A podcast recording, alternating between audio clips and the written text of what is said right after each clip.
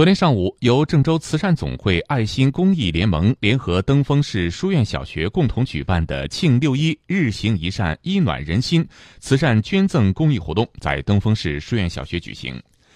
截至目前，郑州慈善总会“衣暖人心”废旧衣物回收再利用公益慈善项目已在市内各区及荥阳、中牟等县区启动。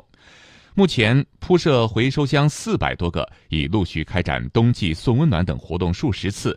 针对环卫工、农民工、留守儿童、残疾人士等特殊群体，发放衣物近五千件。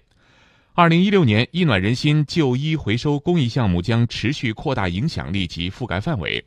预计年底前在全市铺设一千个回收箱。想要捐赠的爱心市民朋友，可以拨打项目热线零三七幺六三五九二二二二或六三五九幺二二二，查询就近的捐衣点。需要申请衣物的特殊群体可以拨打零三七幺六八六六五三零八集体申请。